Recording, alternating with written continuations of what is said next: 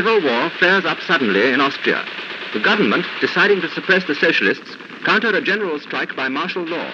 Vor 90 Jahren, im Februar 1934, waren die Augen der Weltöffentlichkeit auf das kleine Österreich gerichtet.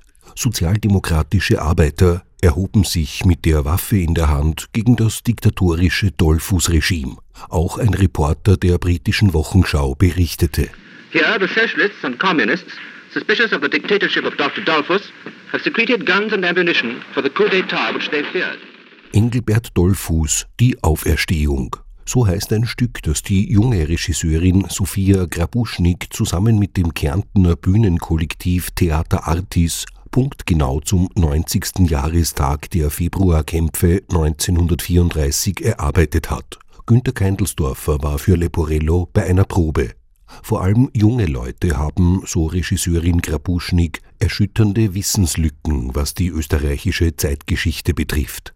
Bei unzähligen Gesprächen mit den verschiedensten Menschen ist mir auch schnell klar geworden, dass sie den Namen Dollfuß höchstens einmal in der Schule gehört haben. Über die Ereignisse der Jahre 1933-34 wusste kaum jemand von ihnen Bescheid. Herr Dollfuß, im Namen des österreichischen Volkes, Sie sind hiermit festgenommen. Ausgangspunkt der Theatergroteske, die Sophia Grabuschnik nach einem Roman des Autors Werner Anzenberger erarbeitet hat, ist ein fiktives Szenario. 90 Jahre nach seinem Tod wird Engelbert Dollfuß wieder zum Leben erweckt. Vor einem demokratischen Gericht muss sich der Diktator für seine Verbrechen am österreichischen Volk verantworten. Dem ehemaligen Bundeskanzler Dr. Engelbert Dollfuß werden folgende Anklagepunkte vorgeworfen. Erstens Verbrechen gegen Leib und Leben.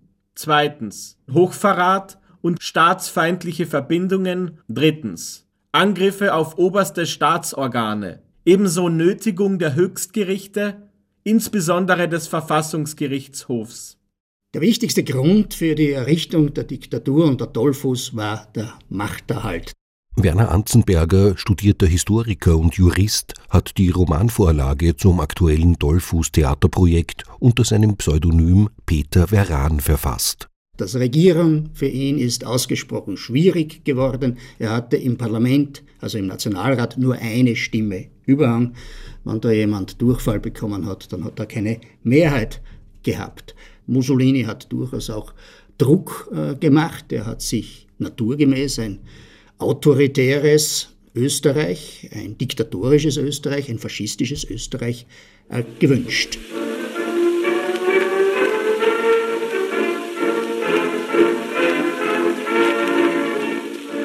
Seit der gewaltsamen Ausschaltung des Parlaments im März 1933 regierte Engelbert Dollfuß zunehmend autoritär.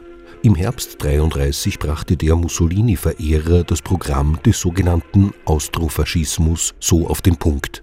Die Zeit liberal-kapitalistischer Gesellschaft und Wirtschaftsordnung, die Zeit marxistischer Volksverführung, die Zeit demagogischer Volksführung und absoluter Parteienherrschaft ist vorüber.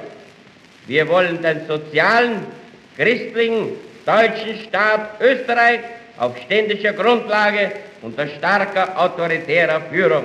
Dollfuß kommt aus ärmlichen Verhältnissen, er ist ein sozialer Aufsteiger, er wird militärisch sozialisiert, er steht am Beginn dem demokratischen Projekt durchaus aufgeschlossen gegenüber, entwickelt sich dann aber im Rahmen der immer radikaler werdenden autoritären Rechten zu einem Antidemokraten und zu einem Diktator. Den Aufstand des Sozialdemokratischen Schutzbunds lässt Dollfuß vom Bundesheer und den bewaffneten Verbänden des Ständestaats blutig niederschlagen. Am 14. Februar 1934 spricht der Diktator im Rundfunk zu den revoltierenden Arbeitern. Seid euch dessen bewusst, dass wir die Aufgabe haben, die Fehler der letzten 150 Jahre unserer Geistesgeschichte gut zu machen und auf neuen Wegen unserer Heimat ein neues Haus zu bauen. Und dass jeder Einzelne, auf welchem Platz er immer stehen mag, die Pflicht hat, an diesem Neubau mitzuarbeiten. Die österreichische Rechte, so analysiert Werner Anzenberger, hat nicht erst mit dem Jahr 1933 und der Machtergreifung Hitlers in Deutschland auf ein diktatorisches Regime auch in Österreich hingearbeitet. Das Hineingleiten Österreichs in die Diktatur schon beginnend Mitte der 1920er Jahre und dann halt endgültig 1933 zeigt sehr gut, wie demokratische Werte, wie demokratische Institutionen nach und nach ausgehöhlt werden, dass eine Diktatur meist nicht von heute auf morgen kommt, sondern dass die Demokratie langsam in eine Diktatur übergeführt wird. Parallelen zwischen dem Aufstieg Dollfuß und dem heute sieht auch die junge Theatermacherin Sophia Grabuschnik. Wenn man sich die derzeitige Situation so ansieht, mit dem Rechtsruck in Europa, da kommen natürlich schon Sorgen auf. Vor allem auch bei jungen Menschen. Wir leben in einer Demokratie, aber die Frage ist immer, wie lange noch? Die Demonstrationen in den letzten Wochen zeigen, dass es immerhin eine sehr große Gruppe an Menschen gibt, die besonnen und friedlich für den Erhalt der Demokratie auf die Straße gehen. Und auch unser Rechtsstaat behält die gefährlichen Entwicklungen im Auge. Und das sind Dinge, die Hoffnung geben. Die Hoffnung der sozialdemokratischen Kämpfer vom Februar 34 wurde grausam enttäuscht. 360 Todesopfer forderte der Aufstand des Schutzbunds.